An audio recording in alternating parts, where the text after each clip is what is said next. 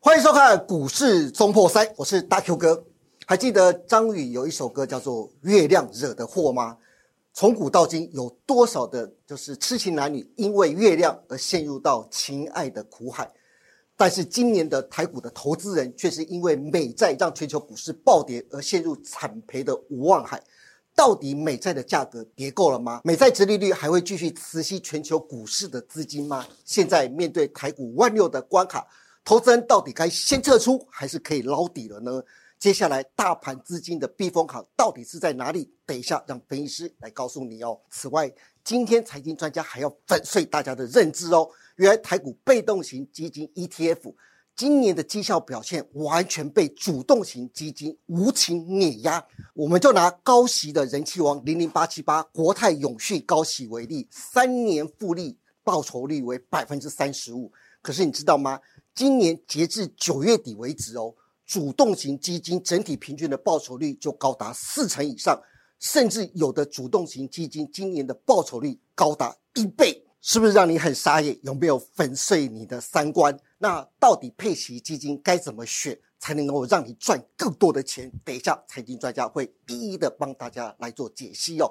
那现在赶快来欢迎我们今天两位的现场来宾，第一位是我们的玉树临风资深分析师陈志林老师，陈老师你好。大哥你好，各位观众朋友大家好。是的，第二位是我们帅气挺拔的，就是朱月忠教授。教授你好，大哥，全国观众大家好。是的，欢迎两位哦。那现在马上开场，我们现在马上最关心的就是，现在投资人最关心就是台股现在万六的关卡，到底先该撤出呢，还是可以抄底了？我们赶快来问一下我们的资深分析师陈志林老师哦，金老师，请金老师，对，古代啊有周楚除三害，对不 对？我认为啊，今年全球的股市也有三害，也有三害。哪三害？对一个就是美债、美元跟通膨，对不对对？但是美元大概就是现在维持在一零五到一零六，是，通膨也开始往下降了。对现在唯一最大的问题就是美债了。哎对，到底美债会不会再继续危害全球的股市？对现在面临到台股万六的关卡，投资人最想问的就是：哎，我现在到底是该先撤出呢，对还是可以开始抄底了？对，那接下来面对接下来十一月份、十二月份，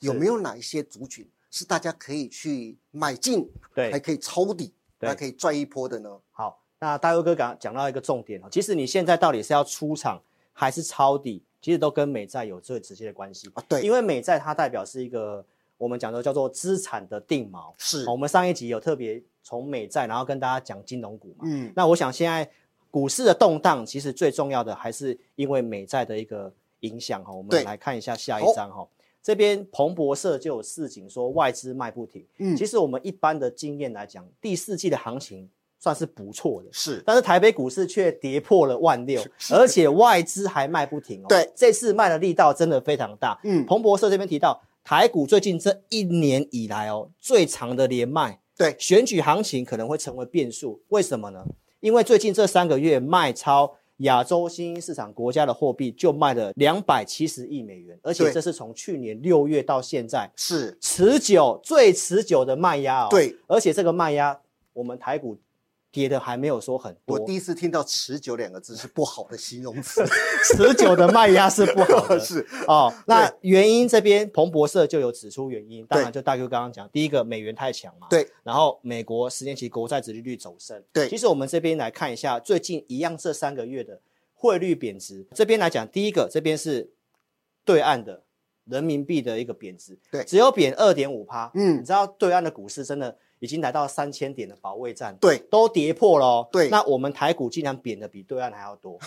所以外资不是止卖，嗯而且听说这次卖台股的力道还比印度、韩国这些国家几乎是两倍的力道在卖嗯对台股，是所以台股才之所以这么弱。嗯那我们看周边这边的，跟我们韩国比较近的五趴多，是其实韩国的股票现行已经破底，而且破年线一大段了，对，所以相对上台股还是比较蛮强抗跌的，蛮抗跌的对。那韩股今年的跌幅都已经跌掉了，所以跌到破万六，我嗯想大家想说，到底是该逃还是该抄底？是其实彭博社已经跟你讲出原因，其实就是汇率。嗯，然后原因是什么？就是美债值率走升。再来，我们从过去的经验来告诉大家哈好，这一次有点打破经验哦，哦，因为其实每次美债值利率它通常会领先联准会升息到顶之前就见高点。对，所以为什么我刚刚会先分析可能不会再升息了嘛？嗯那既然是这样的话，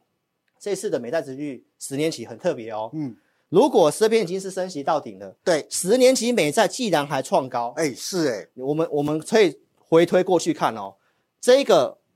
浅蓝色的大陆哥，这是美国的基准利率。嗯对我刚刚是跟大家分析了，接下来市场上都已经认定可能不会再升息了。对那我们可以合理推敲它已经到顶了嘛？是，那你看哦，这边到顶的时候，十年期国债是在这里就先见高点。对，那这一次升息到顶在这里，十年期国债在这里就哎见高，点。也是哎，那这里其实也是一样，对好、这这个地方是二零接零近六年、零七年那个时候，也是升息到顶在这里，嗯那在高点再出现在这里，是那这边其实二零一五年也是也是一一样嗯那这一次很特别，所以为什么会这么多大咖套牢在债券？因为他们也都是认定升息就到顶 了，过去的经验它应该也不会再上去了，是，所以这一波为什么会有很多人套牢债券？嗯然后股市这样下来，哦对其实当然就是殖利率上来了，当然股票的一个吸引力就下降了。对所以我们今天重点就来帮大家解决，好，到底殖利率它还会再上去吗？还那会吗？我们从供需的角度来来看，好，债券跌代表殖利率上去。对那我们看一下最大持有它的三个国家，嗯，一个是日本，对，然后最大的是中国，再来是英国，英国，对，这是前三大哦。嗯，好，那我们看到日本的部分，它其实诶到最近都还是在有买进对耶，这个美国的公债。是，好，那英国其实也有买。嗯，那我们新闻媒体都有播报嘛，中国一直在减持美债嘛，可是是为了救他们国内的经济，没有错，就对是因为经济不好，人民币贬值，对那他只好卖美债，他是要去买进他的人民币，对主贬嘛，是好，那当然我们要看经济有没有这个转折。其实第三季的这个中国的 GDP，它已经优于市场预期，哎，有效果，有，效果了。对所以经济开始好转，我们是不是可以合理的推敲这两个都还是持续在买进？那最大抛售的中国很有可能会稍微减缓的这个卖压，是，所以抛售的部分，我们觉得有这样的机会是让殖利率稍微稳住在这里的一个条件之一。我好们，来看一下下一张，好，那再来就是跟大家谈债券的评价。对，如果它现在已经到合理了，甚至超过了，这边高盛就已经有提到哦，十年期美债殖利率它已经超过所谓的公允价值，是，四点二到四点三是高盛所认定的公允价。可是我们可以看一下现在的十年期国债在 哪里，在四点八，对，它是不是已经很超明显过了很明显的超过了？。对，所以这段时间股市会跌，你看哦，就是是从这个地方嗯，三点九这个地方，从七月底是，突然上升了一 percent 以上，对，所以这个时候股市就是在这个地方，钱开始大幅度的挪动过去。对，好，所以我们现在要关心的是，好，既然高盛这么说，那老师这边也用我们去研究的一些经验来告诉投资朋友，我认为美债殖利率可能的上限波动区间在哪里？嗯，来，这个是从我们的研究的资料来显示哈，其实对对于债券的一个目标来讲的话，一般来讲我们会用透过长期的通膨率，是那现在比较长期的预估是密西根大学的通膨预期大概在三 percent 左右哎，，合理，然后它会用一个叫做中性的利率，像对联准会现在中性利率是定在二点五，但是如果你要去压抑这个通膨的话，通常会需要比这个通膨再增加零点五到一一 percent，对所以你要把它加上去。是，好，那再来就是一个债券的一个期限溢价，因为如果你持有比较长期的债券，你必须要给我一些补贴嘛，对，所以我才会愿意再持有这长期的。当然那长期来讲大概是在一点三，是，所以呢，从这两个相加，通常是债券值利率的一个目标值。是，所以我们从这里去加上去的话，嗯嗯，那大佑哥你会知道，十年期国债大概可能的终点就是在这个区间，哎，也符合现在啦，对，就是四点八到到五5.3点三，因为你对从这里加上去嘛。是，如果我们用比较严苛的，大概在四趴加一点三，大概就是五点三。嗯对，好，所以最近的十年期国债最高在哪里？就是来到五这附近，，对，大概在这个中间值。是，所以我们刚刚从供给跟最大持有的会不会再继续卖，对，还有这个高盛讲的呃公允价值，还有我们自己去评估的，其实我觉得目前的十年期国债它已经来到了一个相对的位置了，是再上去的空间，我觉得对股市的影响可能比较不会那么大，对，哦，那冲击就变小喽，冲击就变小了，嗯对不对？对，，所以我们就赶快来看一下好，冲击变小之下，所以我们可以看一下最近实呢利率，该怎么看？最近有个大咖，嗯，艾克曼。哎，是，好真的他蛮大咖，从我讲完之后，他开始回补空单了。是我，们刚刚是不是从这个供需跟评价角度来讲这个事情？对好，那这个是美债的一个筹码好，我们来看一下往下的柱状图，这个是指空单。，对，那红色线是债券的一个价格，是所以债券价格往下，殖利率往上。对所以我们刚刚已经告诉大家，既然债券已经在一个合理的位置，是然后不管是发债的或者是持有的，可能也不会有再让它往殖利率再往上的因素了嘛。对，所以其实我们看到这个地方的空单哦，它其实是上次紧缩的高峰的位置。哎，既然空单这么多，是，然后如果后面回补的话，其实哇也很有可能会走这样的模式。，对因为债券的目标我已经评估到这里了。对所以这个是要告诉投资朋友，让股市下跌的这个最大的魔头祸首祸首，它的空间往上的几率不是很大。等等，它气数降尽了。对 OK，没有错好，那我们赶快来看一下，很多投资人就想问一下，就是志玲老师啊，对，哎，那台股的景气灯号是不是也跟随着债券值利率而走呢？没错，因为大哥哥刚刚讲到嘛，债券是个祸首，对那第二个祸首是谁？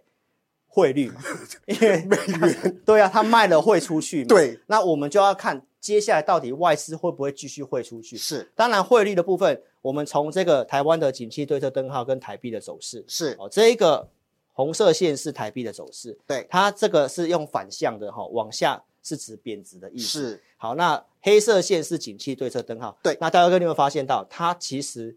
跟台币汇率走势是亦步亦步趋亦趋的，因为经济好，汇率当然它可能就比较不会贬，就对跟刚刚大陆对岸大陆为什么要去逐贬意思，因为经济是不好嘛。嗯，但是我们看到这个景气对策灯号，它其实现在哎，已经开有始上已来经往上了，哦所以这一段它有点背离，你知道吗？是因为景气的部分其实已经往上了没有那么差了。，对，好，所以我自己判断了哈，它为什么会这样贬值，嗯，就是刚刚讲的美元跟美债，对，因为来到五趴有吸引力了嘛。是台湾的高股息的 ETF 也差不多才五趴、 啊那那我去买那个股票会有风险的，对那我是不是去买干脆买美债算了？对，对，所以这是资金流出的一个原因。是好，但对是我们刚刚已经跟你分析，它的目标值已经到了，所以嗯我觉得债券值率再上去几率不大。是那台湾景气已经有这个好转的迹象的话，嗯那我觉得汇率再贬的几率其实也不是很高。哇，只要汇率不再贬，资金不再外逃的话，台股就有止稳的迹没错象了，对不所对？以我们今天跟大家分析的就是最近跌的最大的原因，美元嗯跟美债值利率，我们是刚刚都解析了，我觉得对它在一个临界的转折点的位置。是好，那我们回来看台股的大盘哈、嗯大盘的部分这一条是季线，对，好，那其实这一波来讲的话，以技术面而言相对不利啦，因为它有破底反弹不过高，又在对嗯破底。那它现在已经有一定的一个乖离率，而且我们看到下面这个地方的成交量是萎缩的缩小的，嗯哦所以我们这边从汇率角度已经告诉大家，我认为最大的祸首已经有看到转折的一个机会。是所以我觉得台台股在这个位置的话，它季线有点乖离，短线不要去杀低，是但是要做什么样的族群，我们待会后段再来跟大家讲。好，待会不要走开，待会嗯呢还会告诉大家资金的避风港以及选股的策略到到底在哪里哦，请大家一定要关注锁定，好不好？那谢谢志林老师。谢谢。好的，刚才志林老师也特别提到了，今年高息的 ETF 的平均的报酬率大概都在三到百分之五之间呐、那可是可是啊，今天的财经达人，今天我们的教授朱月忠教授要告诉大家，其实被动型基金的 ETF 啊，其实没有大家想的那么好，大家都被骗了。真正好的是在主动型基金。为什么这么说呢？赶快请教授来告诉我们。教授，请教授啊，是真的是你也粉碎了我的认知、欸，我以为是被动型的 ETF 啊，哇塞不得了，因为全今年全部的投资人疯狂去抢买，是对不对？被动型的 E ETF，结果没想到，其实它绩效真的被主动型基金无情碾压、哎，好到底那为什么会这样子呢？大 Q 哥为什么会关注到被动型基金，会关注到 ETF？对，因为它广告打很凶广告啊，的广告打很凶啊，所以吧，你看我们就日常生活来讲，卖的最好的商品真的是最好的吗？，对，广告打的秀，他卖的就好，要不然人家为什么要打广告而？且教授不单广告打得很凶啊，很多的财经专家，对不对？对都在自己的很多网络平台上是鼓吹去买 ETF，没错对不对？所以就造成了 ETF 今年这么的热门，对不是对？好，那真的我也不客气的讲，这些所谓的传财经专家、财经网红有没有拿钱？ 哎，问号问号哎呀。广告好，我费们要讲这些，当然要有凭有据，要不然绝对会被骂翻的嘛。对来，我们就直接秀绩效给大家看。好有数据有真相，这大家常说的一句话。来是，我们先看到。真的，大 Q 哥哥说台湾台疯狂买，多疯狂！来，你看到这个资产规模，规模第一名两千八百多亿，零零五零。我跟你讲，要不是这一波台股下来，它原本是破三千亿的。，对，没错，好，第二名、第三名，哎，前三名都破两2000千亿亿，前五名都破一千亿，哇，金价五告 combo 好，来，问题是那绩效呢？来，前面里面因为有很多的债啊，刚刚我们看到威廉也讲了，债不好，所以你看到哇，在今年一今类天的。今天买债券 ETF 的，今年比较惨一哎点，尤其是很多人想说啊，债不是很安全，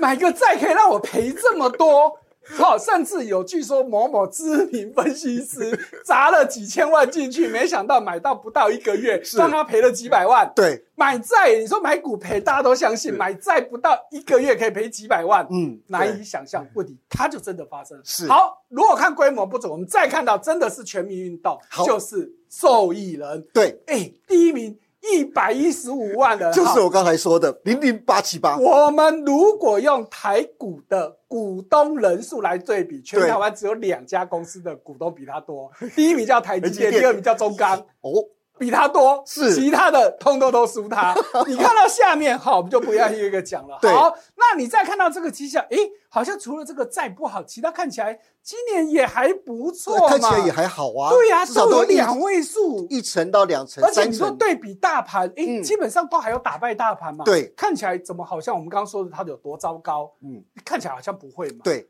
没有比较，没有伤害。 没哎，来，我们再往下看人到，就怕比较，你对知道嘛？吗你？只看这个，你一定很好吧？因为你每天你买的 ETF 的人，你看到只有自己的对账单，对啊，赚钱赚两位数，对很开心，很对不对开心，因为你没有比较， 是比了以后你绝对开心不起是来，，因为别来。还有别人赚三位数，对，来好，那大大 Q 哥说的三位数是台股这波还没有下来之前，真的是有破百的。是现在就算下来一点，来，我们这个已经超到十月底的数据，嗯你看到前十名一档 ETF 都没有，哎，全部全部都是主动型基金，全部都是主动型基金。嗯对好，这是今年以来，好，对我们可以看到哦。台股一共一百八十五档，是含 ETF 在内一共八十五一百八十档，我都帮你算的好好嗯的哦、我们就用这两个最老牌的来比较，是，绩效在这里都给你看的，他们的排名是红色的数字，嗯，零零五零，我们刚看到是不是又一得秒，对最多人在买，模没错，这个规模最大，是结果排一百六十三，对，情何以堪呐、一百八十五档排一百六十三名，哎，零零五六好一点，四十名，哎，这个还算可以接受了哈。是，可是跟第十名比起来，还是有差距嘛。差很多啊，那如果哦，说哎呀，这只有今年嘛，好，是来来来，我们来比，看你要看几年 都可以。好，来，我们是全部都列出来了，好通通都去比，我们就直接拉最长好了哈，因为大家讲说，哎呀，短期不准，那我们就长期投资嘛。好是，超过十年的台股基金一百三十四档，零零五零排七十一，零零五六排九十五，金拍谁都是后段班，对，没有冤枉吧？是来五年更惨，三年也 很惨，所以我们就不用多说了。是，回到这个问题，现在不是一堆人跟你说，我以前流行存股，现在告诉你存 ETF，对，看到这个表，你还想存 ETF 吗？哎，教授，那到底问题存在哪里？啊好，，来我们再往下看，那存股通常就是定期定额买嘛。来，我们再往下看，好那我就用定期定额来买。好，你看我 OK 哦的资料够。够完整的，够因为我完整真的很怕被人家骂 我，尤其我们讲人家坏话，你没有证据，你会给叫马戏了。来，是所以我们就不一个一个去讲。好你看到前十名的对比一样，我们是这是定期定额这排名，定期定额的一样哦，嘛，我们就抓十年嘛，有没有看到一样有是后段班，嗯一样是后段班嘛？对好，就只有三年以内的话，哎，零零五六有好有好很多了，但是大家最爱的零零五零还是不行。真的，尤其你都还在看后到段班，都是很后段班，因为嗯我这边都有档数给你，对你去对照了。是这就是一个大问题。来，我们再往下看，好，好我给大家很多面向来做一个评比啊、 好所以我们刚刚就只看前十名，那你是一定觉得，哎呀，那个优等生嘛，那我们看平均值总可以的吧？对，来，我们很完整的，今年一样拉到十年，主动式在这里，ETF 在这里，是，有没有碾压？哦，真的碾压哎，所有不管你怎么看，你要看长看短，你爱怎么看就怎么看。是主动式，而且我们说的是平均，我们还没有抓最优等生。对，我平均的意思是什么意思？我是不会选，因为很多人不喜欢买主动式，都说哎哇，你知道变到 g 了。对，啊那你 ETF 你就会选，你给 他配。早年对没有几档的时候，当然很容易选，是只有零零五零、零对零五六五的十时候。档嘛，现在我们后面提到，光现在今年最流行的所谓的高股息概念的台股 ETF，对，就十六档。是你会选，我就不信。你愿意花时间去研究 ETF 怎么选，那你为什么不连主动式放进来一起研究？，对，所以你看哦，平均的意思就是我不会选，我乱射飞镖，嗯，平均下来有没有看到？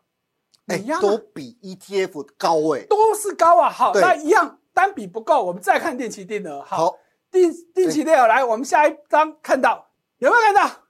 照样通通都是碾压，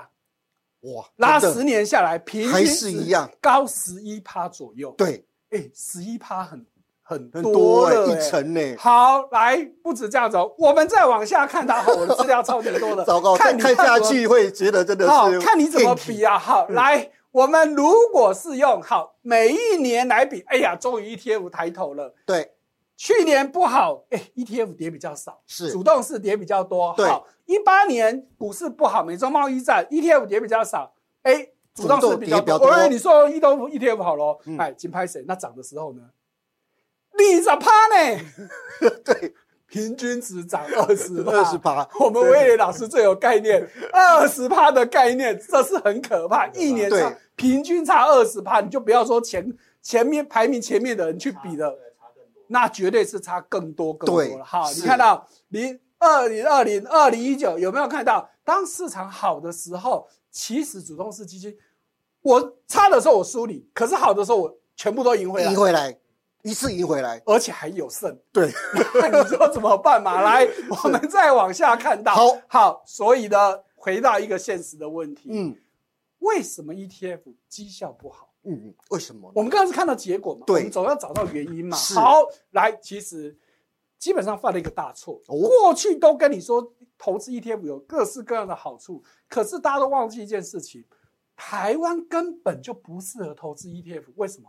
你学过财务、学过商学背景的人都知道，台湾是一个没有效率的市场。哎人家说，哎、台湾为什么没有效率？，对呀，人为操弄那么多，哦，你人为操弄说内线交易之类的，对？吧？不是常跟你说，千算万算不如电话线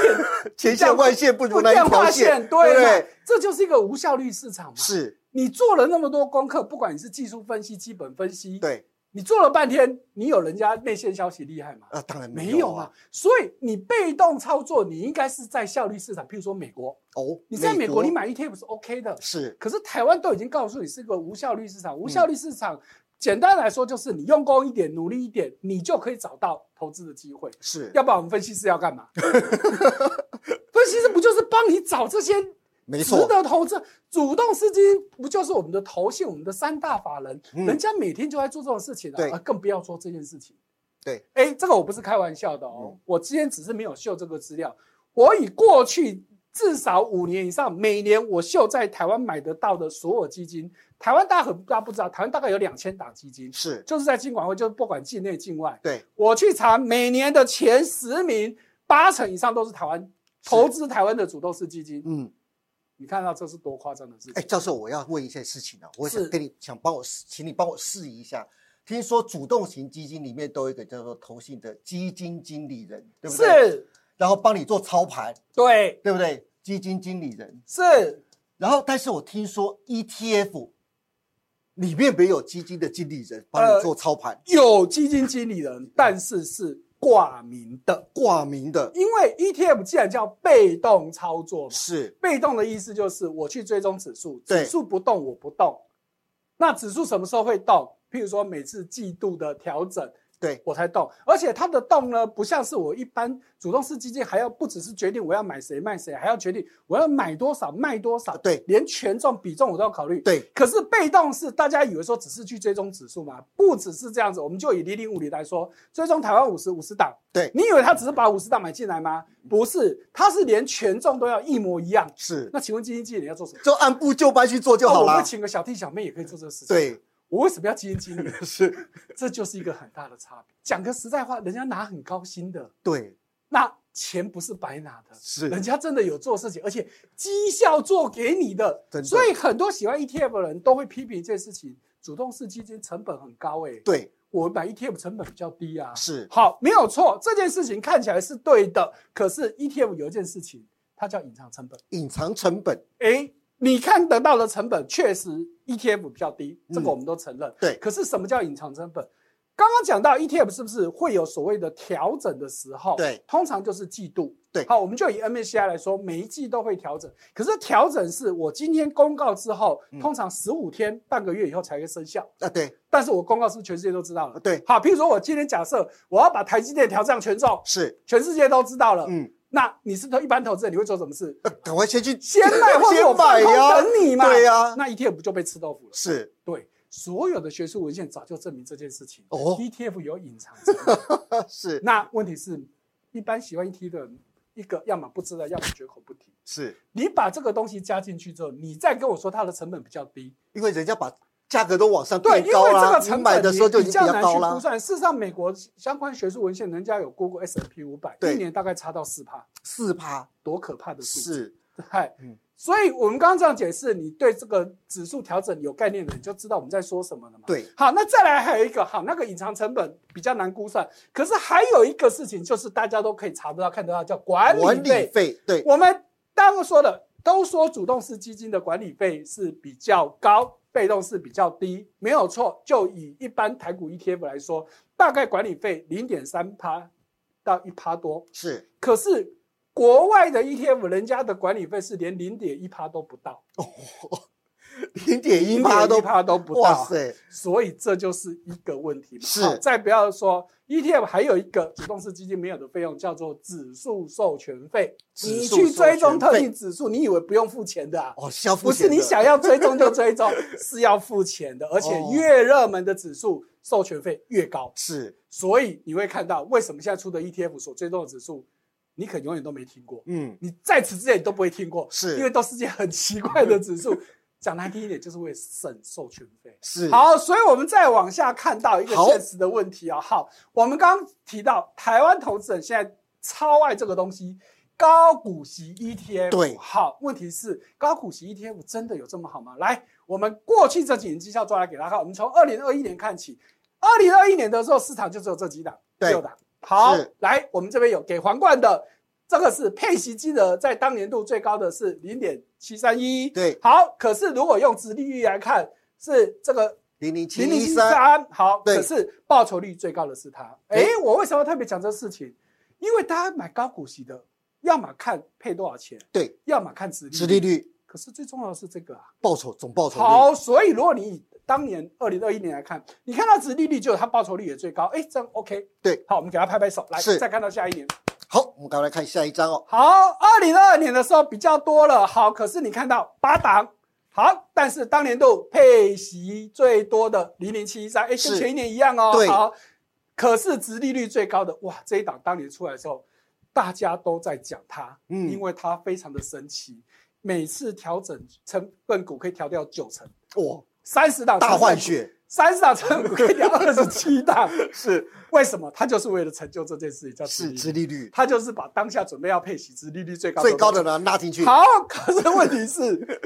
那总报酬是负 的，赔的这么惨，所以二零二年最准了嘛，因为是当年度市场不好，对所以你看到配息率，再看到对应的报酬率，哈，那这档因为当年还没有满一年，我们就不管。对，你看到这个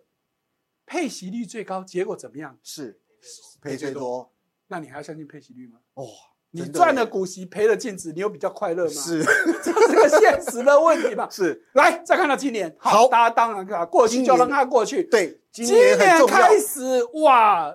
有没有看到？这边只列出来十四档，因为有两档十月份才出生， 啊，对对对，还没有 数据，我们就不看。是我们今年大约配息还没有配完，所以现在看配息金额、配息率都不准，对所以我们直接看今年到目前的报酬率。好来，你可以看到今年目前，诶，有没有看到都不是刚刚的对新面孔零零九一五九一五最报酬高率最高。好，大家刚刚说的零零五六在这里是也还不错，对可是有跟你的预期一致吗？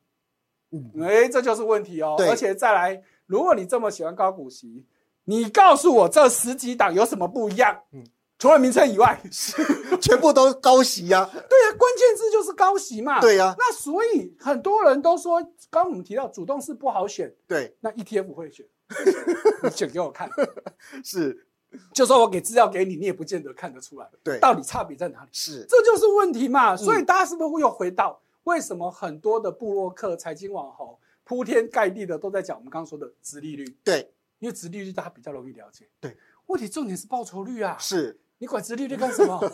好，所以来，所以很重要的哦。我们今天要买这些东西，买这些配息商品，我们重点要看什么？来，我们再看下一章。好，重点要看什么呢？哦，对，来，很重要的，很重要哦第一个，配息率是不是真的合理？就如刚刚我们威廉老师讲到的，美股现在告诉你殖利率五趴，对，那你为什么可以给我给我十趴？一定有问题呀、两个理由，嗯一个要么你风险更高，对，要么你骗我， 是，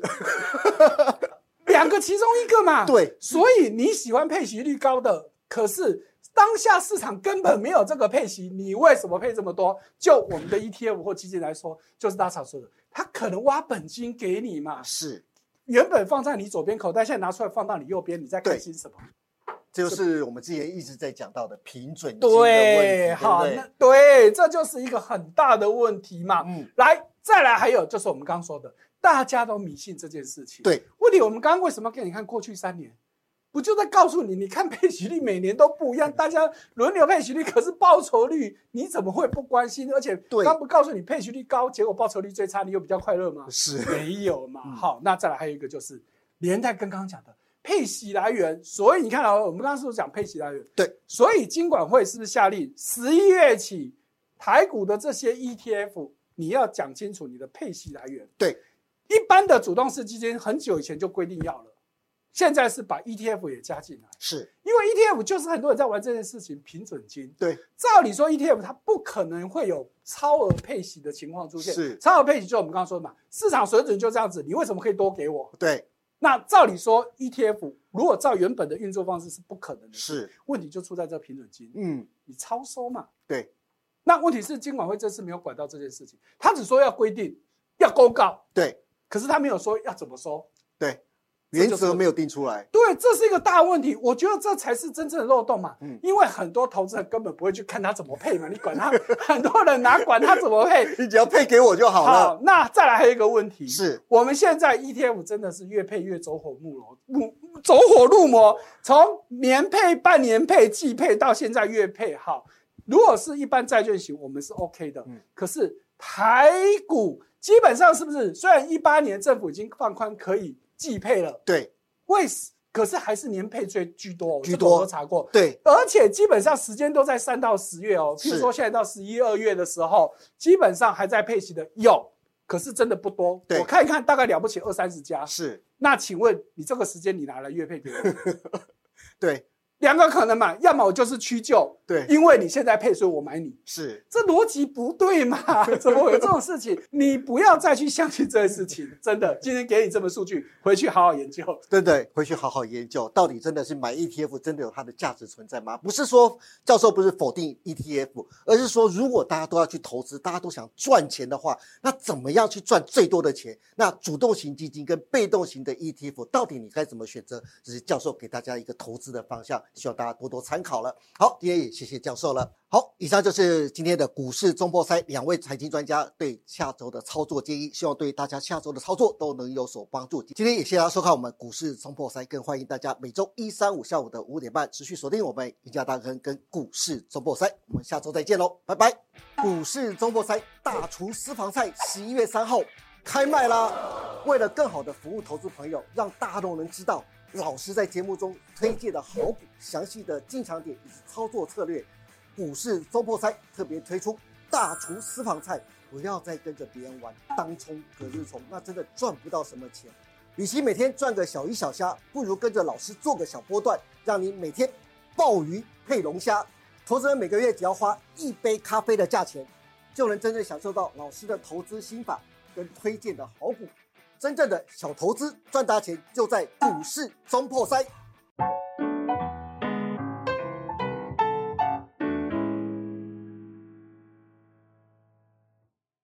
本公司所分析之个别有价证券，无不正当之财务利益关系。本节目资料仅供参考，观众朋友请勿看节目跟单操作，应独立判断、审慎评估并自负投资风险。